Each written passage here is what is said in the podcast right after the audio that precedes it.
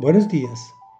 El tema de hoy se llama No hemos cumplido. Esta es la tercera y última entrega en que dividimos el capítulo 9 del libro de Esdras.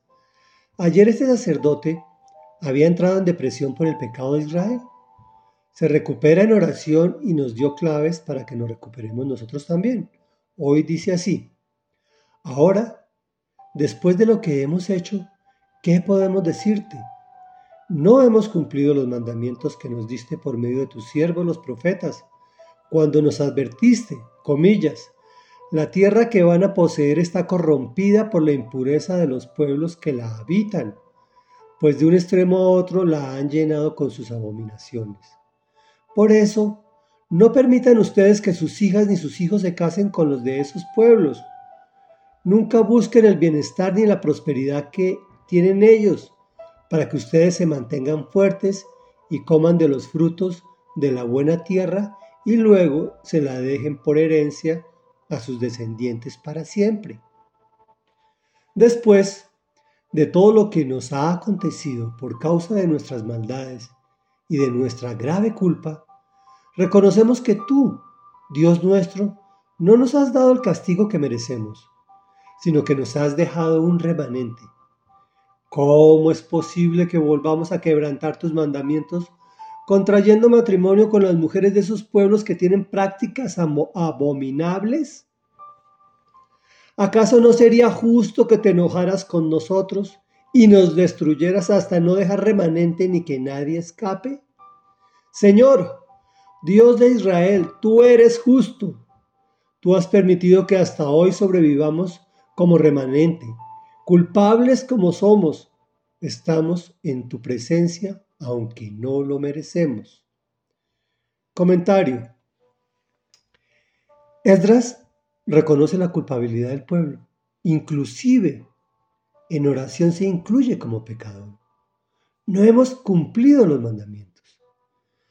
Hace un diagnóstico bastante negativo de lo que está sucediendo, pero real comillas, la tierra que van a poseer está corrompida por la impureza de los pueblos que la habitan. Pues de un extremo a otro la han llenado con sus abominaciones. Los diagnósticos no son para mortificar a los demás, sino para buscar correctivos.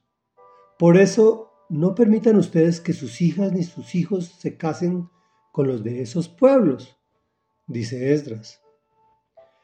También nos hace caer en cuenta de que no debemos caer en la fantasía de que los hijos de Dios vivimos en desventaja frente a los no creyentes. Y aclara que la verdadera prosperidad y perdurable está con el Señor, comillas, para que ustedes se mantengan fuertes y coman de los frutos de la tierra y luego se la dejen por herencia a sus descendientes para siempre. Ahí nos está diciendo que los que caminamos con, los caminos del Señor vamos a tener una herencia perdurable.